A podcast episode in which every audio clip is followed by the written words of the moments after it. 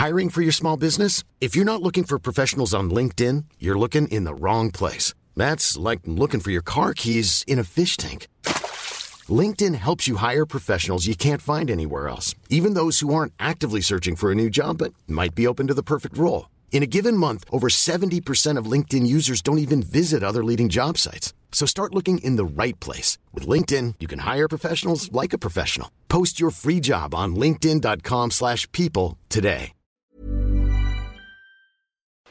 Porque el mundo actual no se entendería sin la economía y los negocios. Acompaña a Mario Maldonado, el columnista de negocios más joven y objetivo del periodismo financiero, en su programa Bitácora de Negocios.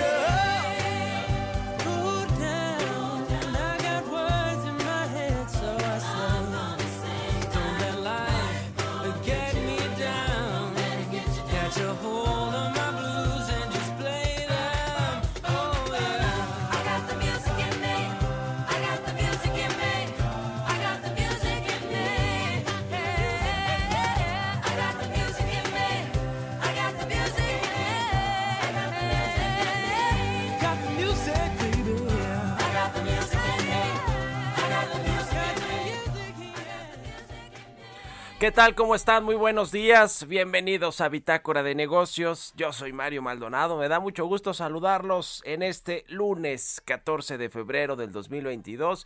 Hoy es Día del Amor y la Amistad. Así que enviamos mucho amor a quienes nos escuchan desde tempranito aquí en Bitácora de Negocios, en el Heraldo Radio, a quienes madrugan con nosotros, a quienes nos escuchan después en el podcast.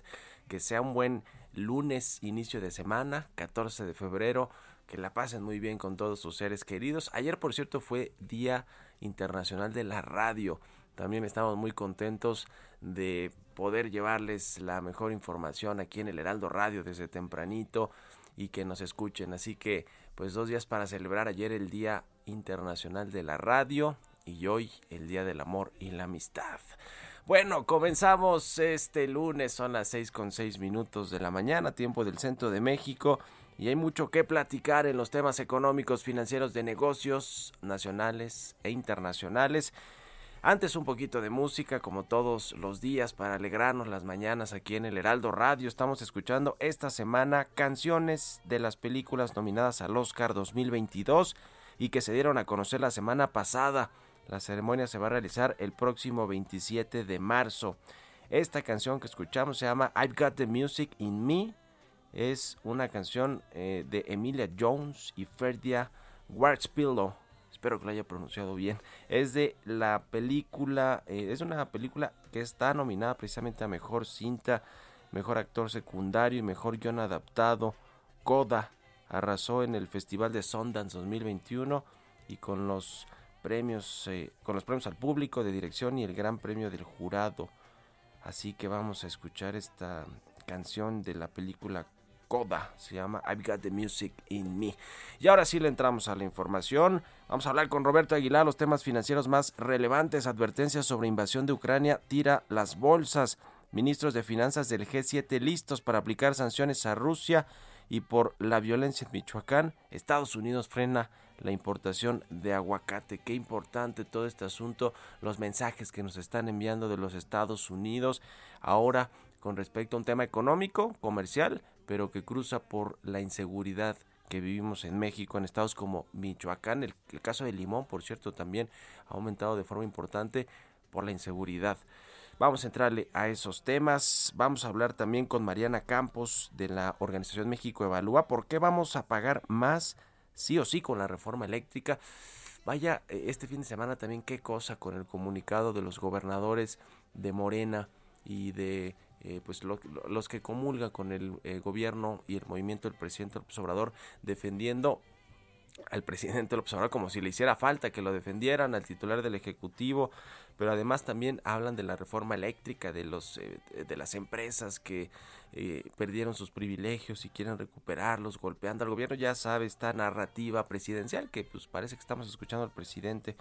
Vamos a hablar de todo esto y de la reforma eléctrica que en Estados Unidos pues ya eh, están preocupados y cada vez hay más, más y más alertas. Vamos a hablar también con Diego Sierra, presidente de la Comisión Anticorrupción de la Cámara de Comercio Internacional en México sobre lo que dice el presidente López Obrador en torno a las empresas españolas, mm, dice esta Cámara que no debe generalizarse, y también sobre este índice de The Economist que pone a México pues ya como una, ya no como una democracia auténtica, sino como un híbrido. Vamos a preguntarle de todo esto a Diego Sierra de la Cámara de Comercio Internacional, él está eh, eh, pues especializado en este tema anticorrupción, y vamos a hablar también con Joel Virgen Rojano, analista económico del sector financiero, le está ya en Nueva York, dirige Out of the Box Economics. Y vamos a entrar en el tema de la política monetaria, la inflación, el asunto de la pandemia y su efecto en la economía, el crecimiento de México que va a ser pues eh, menor. Ayer, por cierto, hubo casi 10 mil contagios de COVID-19, es decir, la pandemia para nada se ha terminado, así que eh, pues seguirá teniendo sus implicaciones económicas sin duda alguna. Vamos a entrarle a todos estos temas hoy aquí en Bitácora de Negocios. Además, si se puede, hablamos un poquito del Super Bowl de ayer. Así que quédense con nosotros. Son las seis con nueve. Vámonos con el resumen de las noticias más importantes para comenzar este día. Lo tiene Jesús Espinosa.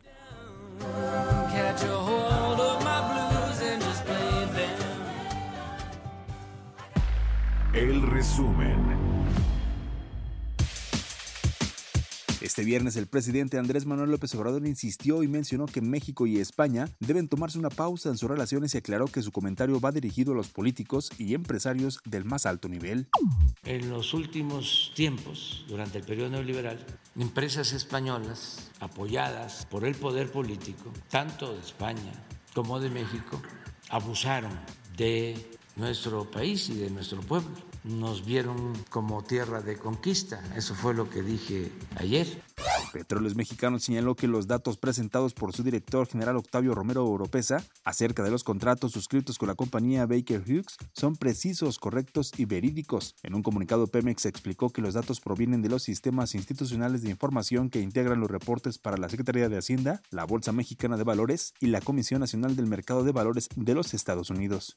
Accionistas de la firma petrolera Baker Hughes solicitaron a sus altos directivos investigar todos los hechos que relacionan a la empresa con el escándalo del hijo mayor del presidente de México Andrés Manuel López Obrador porque existe el riesgo de que la compañía haya incurrido en posibles violaciones a las leyes estadounidenses. Rocío Nales, secretaria de Energía, aseveró que aunque el gobierno de Estados Unidos emita opiniones sobre el sector energético mexicano, nuestro país va a tener la última palabra sobre los cambios que se requieren como la contrarreforma eléctrica. Aclaró que existe una relación de respeto y cordialidad entre ambas naciones y que el presidente explicó a John Kerry los motivos para llevar a cabo su iniciativa legal.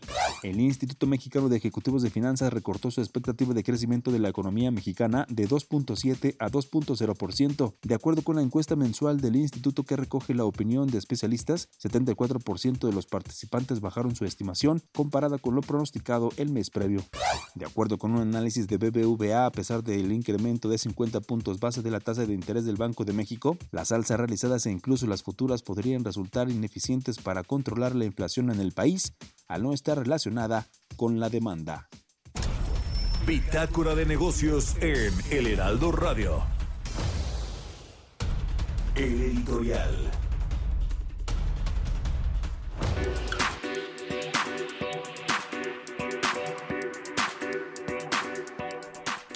Ah, qué escándalo sigue generando este tema del hijo del presidente López Obrador, José Ramón, José Ramón López Beltrán y este presunto conflicto de intereses entre él y su esposa con petróleos mexicanos eh, la compañía Baker Hughes, eh, contratista de Pemex, que había que, pues ganó contratos eh, justo cuando le estaba rentando una casa en Houston, Texas, a esta pareja de José Ramón López Beltrán y Carolyn Adams. Ayer, después de 16 días de escándalo y de que el presidente del observador lo trajera todos los días muy a cuestas en su conferencia matutina, pues decidieron enviar un comunicado a la opinión pública.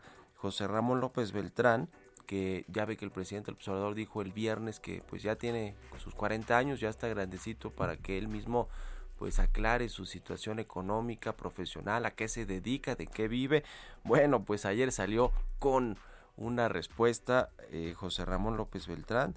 Dice que desde que se fue a Houston eh, comenzó a ejercer su profesión de abogado, que trabaja en un despacho como asesor legal en los Estados Unidos, un despacho que se dedica al desarrollo y la construcción, se llama K Partners, es una empresa privada y que bueno, pues de eso vive, de sus ingresos privados. Pues, después en las redes sociales comenzaron a investigar este despacho, resulta que su página se acaba de constituir hace apenas unas horas, que algunos de los eh, socios que menciona ahí José Ramón López Beltrán quizá tengan que ver con proyectos turísticos en México, en el tren Maya, relacionados con asesores del presidente, en fin, en fin, todo este asunto. Carolyn Adams pues asegura también que no hay conflicto de intereses, pero lo cierto es que las investigaciones al parecer ya iniciaron en Estados Unidos o van a iniciar después de esta queja de un grupo de inversionistas con respecto a este escándalo, que por lo menos eso es un escándalo. Veremos qué arrojan las investigaciones, que eso es lo importante, pero parece ser que allá en Estados Unidos se están tomando con mayor seriedad este asunto del presunto conflicto de intereses entre Baker Hughes y Petróleos Mexicanos derivado de la renta de una casa en Houston por parte de un expresidente exdirectivo de Baker Hughes a la familia López Beltrán Carolyn Adams. Así que veremos, pero vaya que le ha generado problemas tanto que ya salieron los gobernadores de Morena a defender al presidente. ¿Quién lo diría? ¿Ustedes qué opinan? Escríbanme en Twitter, arroba Mario Mal, ya la cuenta arroba Heraldo de México. Economía y mercados. Roberto Aguilar ya está aquí en la cabina del Heraldo Radio. Mi querido Robert, buen lunes, ¿cómo te va? ¿Qué tal, Mario? Me da mucho gusto saludarte a ti y a todos nuestros amigos. Fíjate que las acciones eh, en el mundo se desplomaban. No se escucha Roberto Aguilar. A ver, vamos a ver qué pasa aquí con el micrófono. ¿Qué pasó, Chucho, Quique? Eh, tenemos problemas aquí con el micrófono, pero no sé si va a entrar con el asunto de los del, del precio del petróleo que está por los cielos, precisamente pues ante esta inminente guerra o por posible invasión de, Rusia a Ucrania. Mi querido Robert, a ver si ahí te escuchamos. Sí. Eh, ¿Qué tal? Muy buenos días, eh, Mario, a, ti y a todos nuestros amigos. Pues fíjate que el viernes ya eh, casi al final de la sesión bursátil, pues justamente se dio a conocer o trascendió este tema de que se estaban agudizando las tensiones geopolíticas, especialmente por el tema de Ucrania.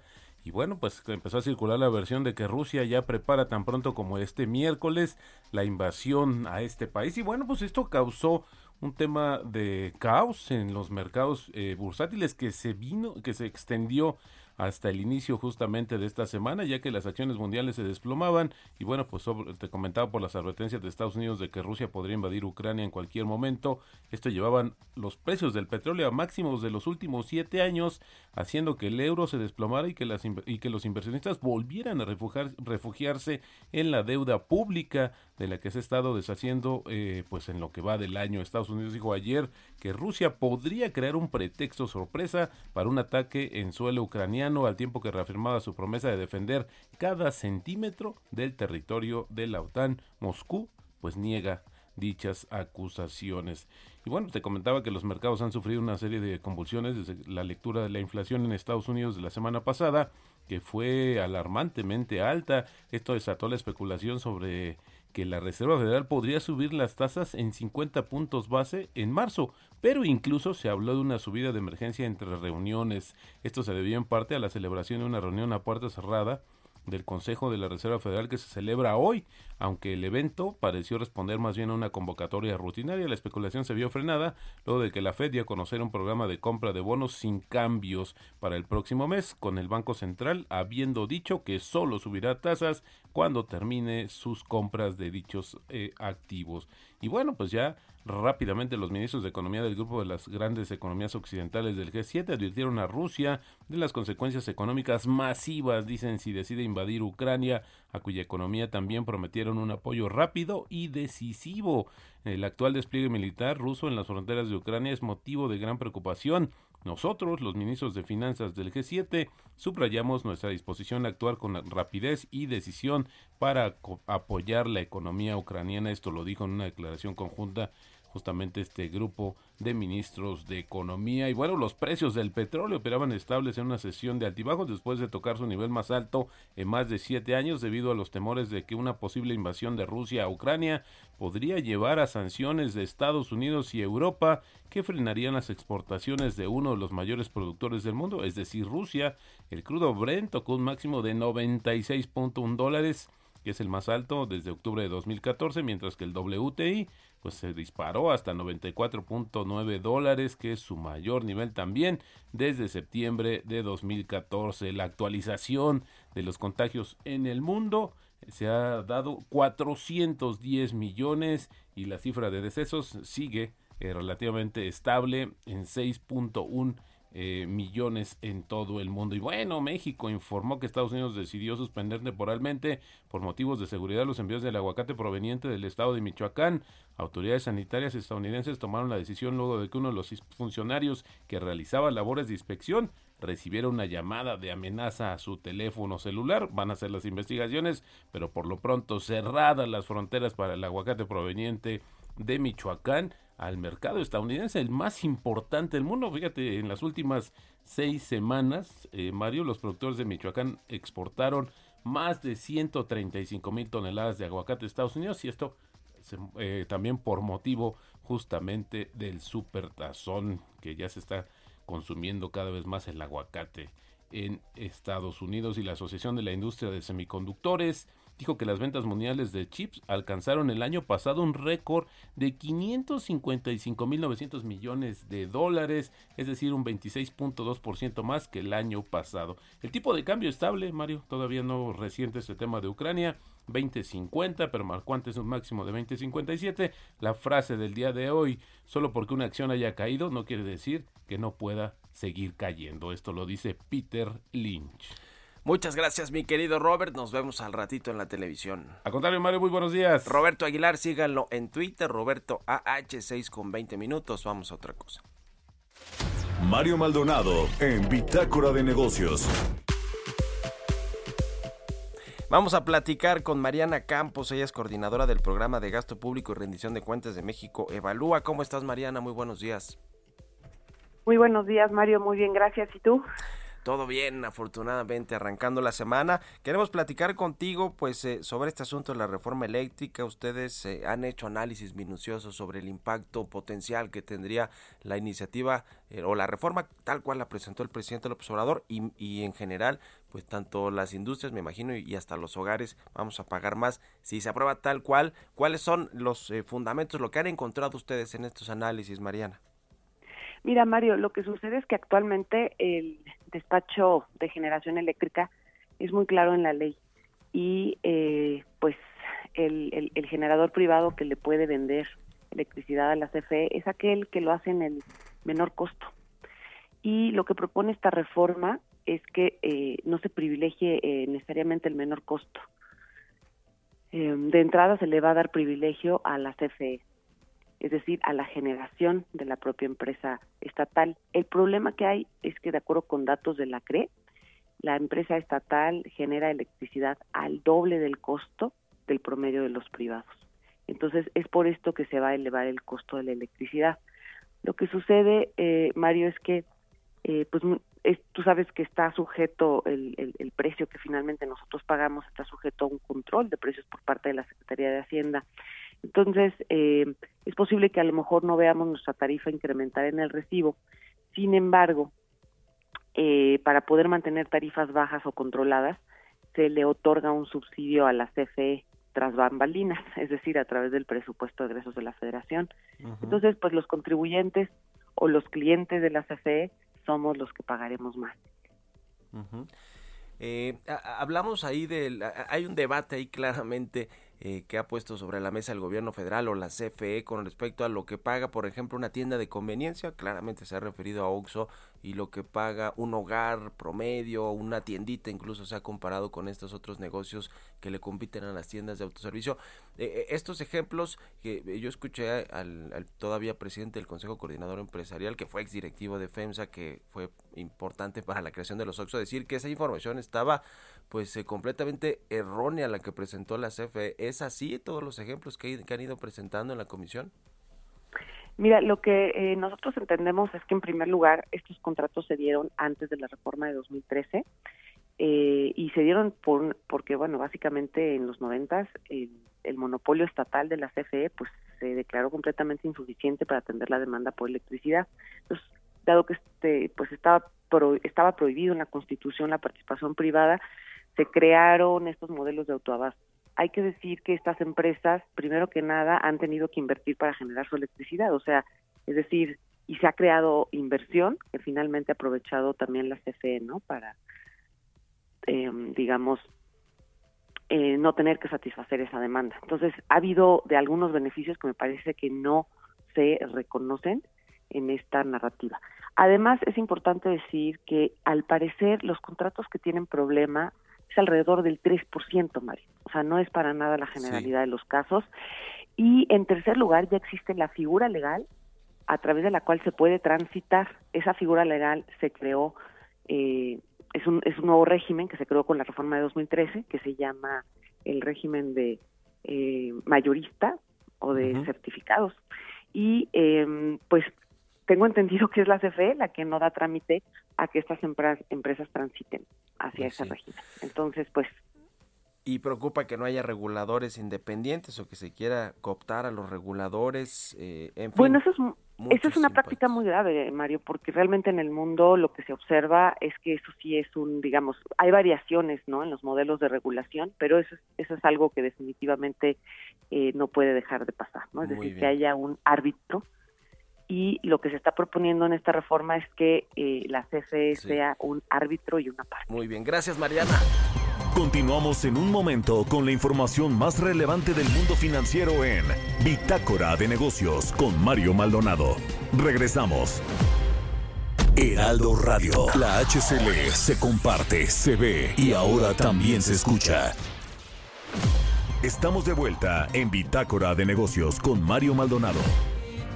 on the ground. I hate her.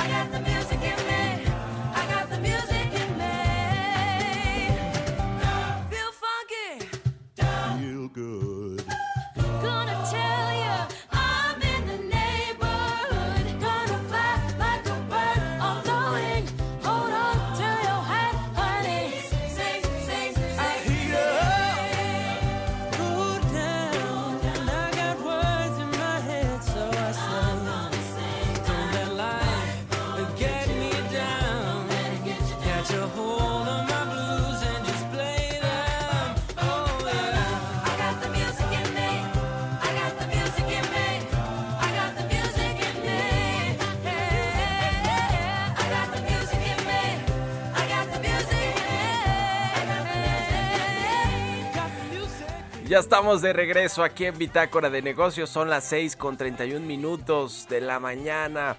Regresamos escuchando un poquito de música antes de irnos con la información en la segunda parte de Bitácora de Negocios. Esta semana estamos escuchando canciones de películas nominadas al Oscar 2000. Hey, I'm Ryan Reynolds. At Mint Mobile, we like to do the opposite of what Big Wireless does. They charge you a lot, we charge you a little. So naturally, when they announced they'd be raising their prices due to inflation, we decided to deflate our prices due to not hating you. That's right. We're cutting the price of Mint Unlimited from $30 a month to just $15 a month. Give it a try at mintmobile.com slash switch. $45 upfront for three months plus taxes and fees. Promo rate for new customers for limited time. Unlimited more than 40 gigabytes per month. Slows. Full terms at mintmobile.com. 22.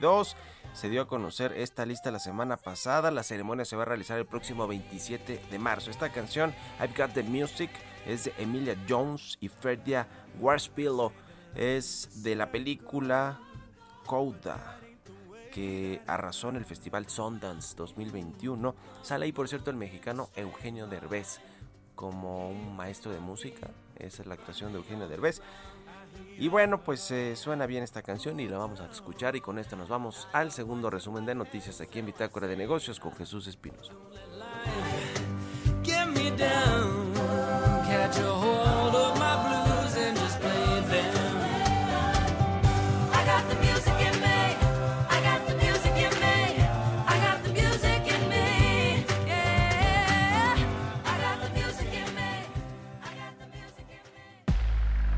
Resumen. Pago de intereses, comisiones y amortizaciones de la deuda de petróleos mexicanos no solo creció durante 2021, sino también representó el monto más alto que se haya registrado en los últimos 32 años. De acuerdo con datos de la Secretaría de Hacienda, de todo el costo financiero de la deuda del sector público, solo el de la petrolera creció. En total se destinaron 687.1.2 millones de pesos en 2021, de los cuales Pemex representó el 20.7%. El Servicio de Administración Tributaria informó que hasta el 30 de abril de este año, los contribuyentes podrán usar el Sistema Electrónico de Facturación de 2021. El organismo fiscalizador señaló que realizó una actualización a la factura electrónica, la cual pasó de la versión 3.3 a la 4.0. El Instituto Federal de Telecomunicaciones y la Red de Radiodifusoras y Televisoras Educativas y Culturales de México AC firmaron un convenio general de colaboración para trabajar de manera conjunta en diversas acciones para fomentar la radio y televisión públicas. El Instituto Nacional de Geografía y Estadística reveló que en diciembre de 2021 la actividad industrial avanzó 1. 2% con respecto al mes anterior. El Producto Interno Bruto Turístico registró un aumento de 2.5% en términos reales en el tercer trimestre del año pasado respecto al periodo inmediato anterior, tasa inferior al 9.7% reportado en el segundo trimestre del año pasado. La Confederación de Cámaras Nacionales de Comercio, Servicios y Turismo aseguró que por el día de San Valentín esperan se genere una derrama económica de más de 22 mil millones de pesos.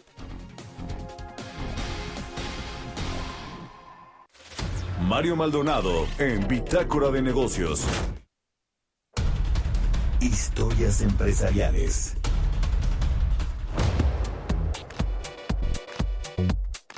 Pues cada vez más interesados en los activos de Citibanamex se han presentado, han mostrado por lo menos públicamente su interés por analizar eh, eh, los activos de Citibanamex, sobre todo cuando ya se abran completamente a los interesados, se puedan hacer estos due diligence, como se, se llaman, los, las revisiones puntuales del negocio y pues hacer eventualmente una oferta, a ver pues cómo queda finalmente en manos de quién queda y cómo se termina vendiendo City Banamex. Itaú, el banco brasileño que ya en algún momento mostró interés por eh, hace varios años por eh, City Banamex, pues de nueva cuenta eh, dice que aunque no contempla grandes adquisiciones, este banco brasileño podría analizar los datos de Banamex, de City Banamex, cuando inicie este el proceso formal de venta. Vamos a escuchar esta pieza que preparó nuestra compañera Giovanna Torres. Thank you.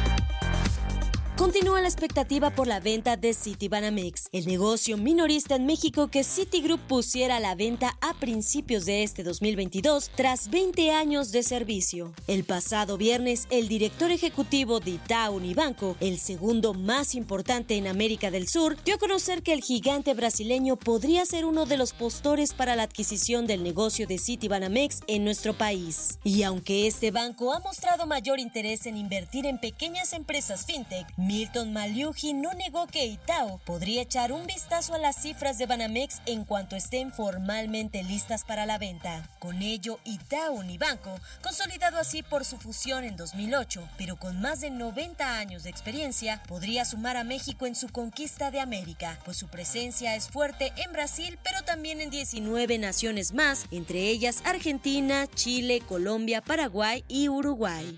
En 2021, la empresa financiera Itaú Unibanco reportó ingresos por 218 mil millones de dólares y activos por un total de 388 mil 830 millones de dólares, por lo que no sorprendería su apuesta por Banamex. Para Bitácora de Negocios, Giovanna Torres. Entrevista.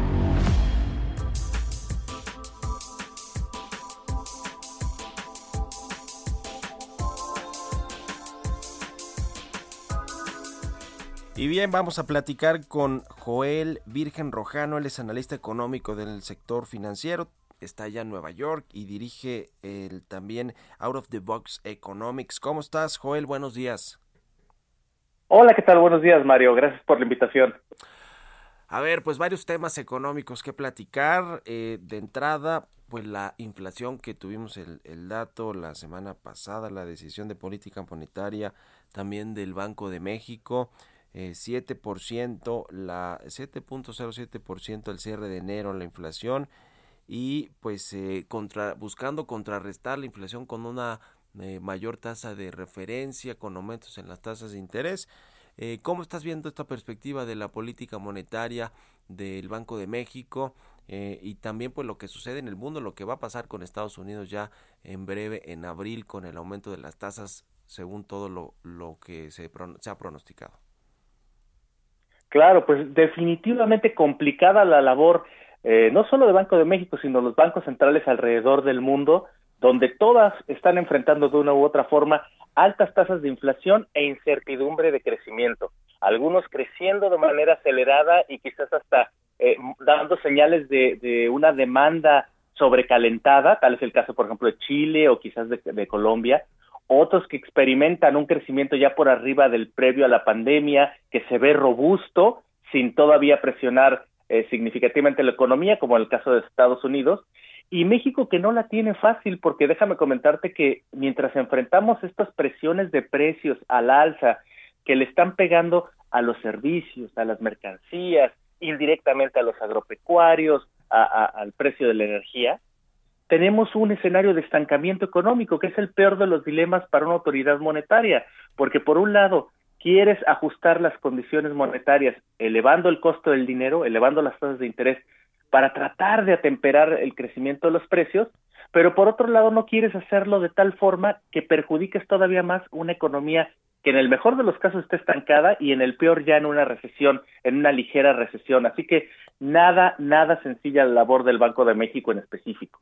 Sobre este tema de la recesión técnica que podría haber, en la que podría haber caído México al cierre del año pasado, con los datos eh, que, que, se, que se tuvieron, ¿qué opinas de cómo pues va a transcurrir el primer, el primer trimestre de este 2022? En términos de actividad económica y otros otras variables importantes no solo está de la inflación quizá alguna presión que pudiera venir por el, el tema del, del, tipo de cambio eh, y bueno pues algunos algunos otros asuntos quizá de crecimiento económico no definitivamente esa cifra de 4.1% que tiene la Secretaría de Hacienda y el gobierno federal y en la que está pues basada eh, parte de los, de los eh, criterios económicos y de, y, de, presupuesto de recaudación fiscal, pues no se va a cumplir. ¿Cómo, estás viendo este cierre del primer trimestre de, del año y quizá el primer semestre? ¿Cómo, cómo lo ves? Sí, mira, la verdad es que yo no soy demasiado eh, optimista, trato de ser lo más objetivo y realmente observar qué es lo que me están diciendo las cifras. Y la verdad es que eh, toda esta discusión respecto a la recesión técnica un estancamiento se, eh, eh, se reforzó a partir del dato del último trimestre del año pasado. Sin embargo, si tú observas la dinámica de crecimiento de la economía, tuvimos efectivamente una recuperación acelerada a partir del tercer trimestre del 2020, normal porque reabrimos, eh, se abrieron varias eh, actividades, algunos pocos servicios, hubo una, una primera apertura gradual, después mucha mayor movilidad, la economía se siguió recuperando, pero hace ya varios trimestres, al menos tres trimestres o cuatro, donde a pesar de que han venido las olas de contagio de COVID, hemos sido mucho menos laxos en cuanto a las políticas de para, para retener la movilidad, para contener la movilidad eh, comunitaria. Así que ya hay, mi impresión es que ya hay muy pocas cosas que abrir desde hace algunos trimestres en términos de, de, de servicios, sobre todo. Eh, y esto definitivamente ya nos venía mostrando que la economía se recuperaba cada vez a un ritmo mucho menor y sabes algo, cada vez convergiendo más a una dinámica muy parecida a la que teníamos previo a la pandemia, que es 2018-2019, donde ya era una economía estancada. Por un lado, por, por una por una afectación de la industria eh, ante las guerras, eh, pro, guerra proteccionista que, que, tenía como epicentro los Estados Unidos, pero por otro también por las señales que se estaban enviando a la inversión privada, las señales adversas a nivel local. Entonces, no soy muy optimista y déjame cerrar este comentario con un dato. aún, aún si nuestra economía se recuperara este año a un ritmo promedio del que se recuperó, por ejemplo, entre el 2010 y el 2017 tras la recesión del 2009, que fue de 0.7%, una recuperación muy larga, muy prolongada, muy pausada, aún como un punto siete por ciento que se me hace optimista, la economía crecería 1.8%. Entonces, de ahí, entonces, eh, pensemos nosotros, si esta economía creemos que puede seguir creciendo ese ritmo, pues después de la destrucción de potencial de, generación de actividad, después de la, falta de estímulos eh, durante la recesión del 2020.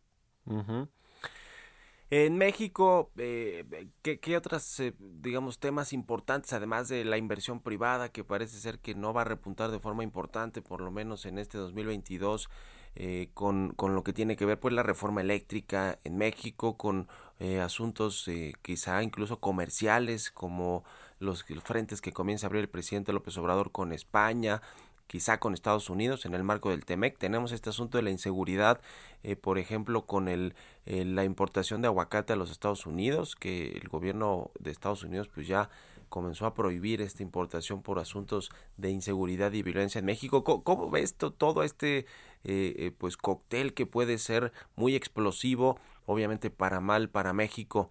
¿Qué es lo que más preocupa, además de lo que ya comentaste, Joel? Eh, tienes un gran punto. La verdad es que no es lo mismo muchos de estos riesgos eh, e incertidumbres que tú comentas en una economía que crece de manera razonable, sin un problema de inflación. Eh, no es lo mismo. El tema es que justamente cuando te encuentras más vulnerable, por llamarlo de alguna forma, estos mismos efectos se pueden potencializar, de ahí su importancia. coincido contigo, yo lo dividiría entre incertidumbres externas e internas. Las externas tienen mucho que ver con la recuperación de los Estados Unidos en la cual confiamos, pero la incertidumbre está en qué tanto se va a terminar eh, transminando hacia la economía mexicana directamente vía un impulso a la industria e indirectamente vía un impulso al consumo de los eh, de los eh, bienes y algunos servicios que México exporta a los Estados Unidos. Eh, dos, como tú bien dices, las señales que se le envían a la inversión extranjera directa. Eh, eh, el, tal es el, ejemplo de, la campaña que se está llevando a cabo respecto a, las relaciones con España. España es el, es el eh, según recuerdo, el primer lugar de inversión extranjera directa proveniente de Europa desde hace ya varios años. Y esto es importante, qué mensaje se le está enviando a este tipo de, inversión. Tres, hay varios frentes abiertos en los temas de NAFTA. Recordemos la interpretación de, los, de las reglas de contenido para la industria automotriz, la aparente contradicción de la reforma eléctrica respecto a los acuerdos eh, contenidos en el, en el TEMEC, perdón, NAFTA TEMEC, eh, y eso todavía está por cerrarse, amén de que ya sabemos, cuando hay este tipo de conflictos o tensiones, no dudamos que algunos eh, representantes de la industria estadounidense pues hagan saber a sus representantes en el Congreso de extrañamientos, no solo para la industria eléctrica, sino para otros bienes o servicios con los cuales podrían meter friccionalidad a la dificultad a los, a los intercambios comerciales. Y la parte interna, sin duda, seguimos teniendo una necesidad de enviar una, una señal de estabilidad, estabilidad en el, en, las, eh, en el Estado de Derecho, estabilidad en la situación y, y mejora en la situación de, de inseguridad y, y, enviar un fuerte, un fuerte, una fuerte señal respecto a que el, pues que el terreno de las reglas del juego, el terreno donde se, eh, se lleva a cabo el intercambio económico, pues es un terreno plano para entre gobierno, privados y privados nacionales y extranjeros que creo que no está ahí en este momento. Eh, en Estados Unidos, tú que estás allá en Nueva York, Joel, ¿cómo se percibe un poco lo que sucede con México? Eh, ha habido varias visitas ya de funcionarios de alto nivel de la Casa Blanca a México eh, para hablar pues de diferentes asuntos, del tema migratorio, de los temas comerciales, del tema de la reforma eléctrica, por, por, por, supuesto, estuvo aquí la secretaria de Energía de Estados Unidos y también la semana pasada John Kerry el enviado especial para asuntos de cambio climático. Eh, ¿Cómo se, se, mira México? Porque hay, creo yo, como que muchos frentes abiertos. Ya, ya, hablamos de todos estos, el migratorio, el comercial con el TEMEC y las pues los asuntos que se pueden llevar a, a los a las estas controversias con respecto al, al TEMEC en internacionales, ¿no? Estos paneles de soluciones de controversias, está el asunto de la inseguridad, está el tema energético que es relevante de, para la inversión privada, para la inversión extranjera. Estados Unidos nos aporta casi el 60% de la inversión extranjera directa. Eh, y también pues están asuntos de la libertad de expresión. Dos congresistas de Estados Unidos hablaron sobre los asesinatos de periodistas en México. En fin, como que hay muchos, muchas cosas que, que de, cómo se ve México desde los Estados Unidos, o por lo menos eso percibimos desde aquí, cómo se ve desde allá, desde Nueva York, Joel. Sí, efectivamente, y déjame darte un comparativo. Durante la anterior administración en los Estados Unidos te puedo decir que claramente los temas relacionados con México que dominaban los medios locales eran, como tú bien señalas, el tema migratorio, sobre todo a partir que de cuando bajo amenaza de imposición de tarifas México logró récords en eh, pues en detención de, eh, de migración ilegal de Centroamérica eh, para que cruzara la, frontera con los Estados Unidos. Eso fue muy sonado, fue muy manejado en medios, al igual que la relación, la aparente positiva relación diplomática entre el entonces presidente Trump y, y el presidente López Obrador y el TEMEC. Eso definitivamente dominó eh, los, eh, las, los puntos, los, los encabezados. Y ahora te puedo decir que son dos temas. Un tema justamente, sí, la reforma energética, pero yo te diría, eh, sí se maneja la reforma energética, se trata de explicar al público local de qué se trata, pero lo que más destaca es justo lo que había mencionado, las cartas que siguen recibiendo los representantes en el Congreso en Washington de varias cámaras relacionadas con esta industria y con intereses en México, ya sea intereses eh, perspectivos o intereses ya físicos de inversiones ya puestas en territorio mexicano y la preocupación que tienen bajo la reforma y el perfil de manejo o, la percepción que se tiene de un gobierno relativamente hostil a, la inversión extranjera. Ese, ese tema es muy, muy marcado, junto con el tema de la inseguridad. Eh, no solo son los medios europeos los que están subrayando esto en el caso de México, sino aquí en los Estados Unidos eh, uno o, dos casos, nosotros sabemos, aislados en las zonas turísticas en México, aquí resuenan de manera significativa y terminan en los portales de, de, por ejemplo, de eh, donde la, el gobierno de Estados Unidos aconseja o no visitar, donde pide que se permanezcan solamente viajes estrictamente necesarios y México es, desafortunadamente está eh, está ahí. Entonces te diría que esos, esos dos grandes temas son los que están dominando por acá las, las notas de México. Pues interesante, interesante siempre el análisis. Te agradezco mucho estos minutos para Bitácora de Negocios. Joel Virgen, analista económico del sector financiero y director de Out of the Box Economics. Muchas gracias y muy buenos días. Muchas gracias, buenos días, un placer. Que estés muy bien. Hasta luego, 6.49, ya casi 6.50. Entramos a la recta final del programa. Mario Maldonado en Bitácora de Negocios. Pues ya platicábamos con Roberto Aguilar sobre este eh, aumento, esta escalada que han tenido los precios del crudo a nivel internacional. Los precios internacionales del petróleo se dispararon el viernes a niveles del 2014.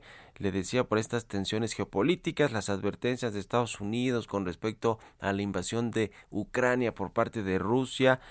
Y bueno, pues se estima que los precios del crudo sí podrían regresar a los 100 dólares por barril en el corto plazo y hasta los 130 dólares por barril si hay un conflicto armado. Esto, pues de alguna manera, obviamente le beneficia a los productores de petróleo como México, que ya no es de los grandes productores de petróleo.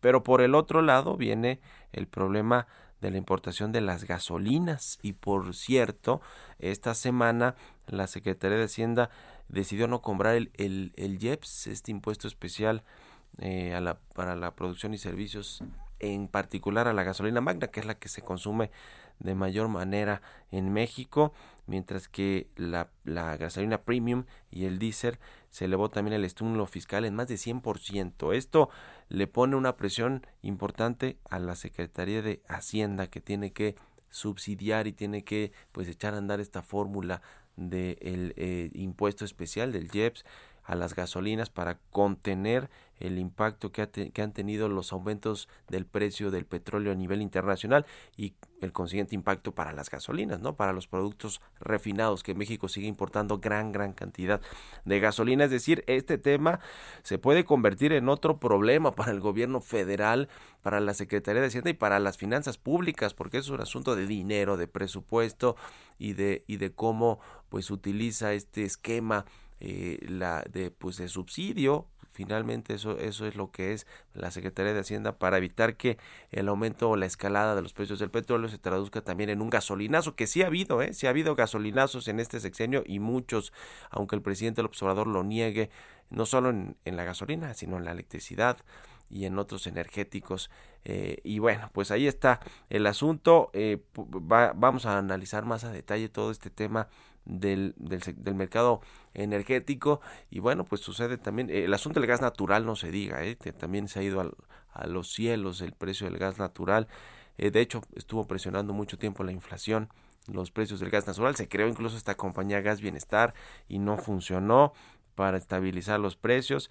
Y ha sido pues todo un tema los energéticos porque pues como ya sabe o debería saber el presidente, no tienen que ver únicamente con México, ni con ni con la corrupción, ni con los subsidios, ni con nada, sino con los precios internacionales. Así que es un tema relevante. Y el otro asunto es que ya estamos que a 37 días de que se inaugure el nuevo aeropuerto internacional de Santa Lucía, el Felipe Ángeles con muy poquitas aerolíneas que van a volar ahí, por lo menos muy poquitos vuelos, porque creo que ya anunció Volaris, Viva Aerobús, Aeroméxico, Interjet, Interjet ya no opera, no, no es cierto, Interjet no, eh, otra, otras eh, aerolíneas muy regionales, Aeromar, ¿no? Em, que van a, operar algunas rutas, muy poquitas, se habla de 8, 10, eh, quizás hasta 15 rutas con las que puedan eh, a, arrancar operaciones en el aeropuerto de Santa Lucía. Lo cierto es que ya hubo un accidente este fin de semana, ¿no? En una de las de las infraestructuras que se construyó para acceder al aeropuerto de Santa Lucía. Creo que hubo un fallecido muy lamentablemente. Y bueno, pues tiene que ver con que se está apresurando esta inauguración eh, del aeropuerto de Santa Lucía porque el presidente así lo quiere y si el presidente lo dice, esto se tiene que hacer realidad. En fin. Veremos cómo funciona este aeropuerto que para nada se ve, por lo menos ahora, que tenga una vocación de aeropuerto internacional. Quizás se quede como un aeropuerto, pues sí, metropolitano, eh, de este sistema metropolitano que ayude a desahogar muy poco al aeropuerto de la Ciudad de México, pero no con un no va a ser un aeropuerto internacional como se pretendía por el gobierno federal. En fin, nos despedimos con esto. Muchas gracias por habernos acompañado este lunes aquí en Bitácora de Negocios. Se quedan en el Heraldo Radio con Sergio Sarmiento y Lupita Juárez. Nosotros nos vamos a la televisión, al canal 10, a las noticias de la mañana y nos escuchamos aquí mañana tempranito en punto de las 6. Muy buenos días.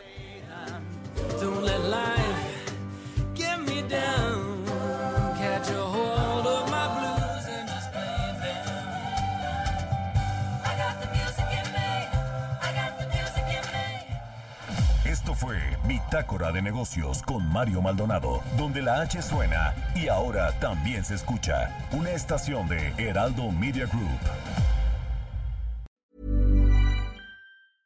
Hey, it's Paige DeSorbo from Giggly Squad. High quality fashion without the price tag. Say hello to Quince.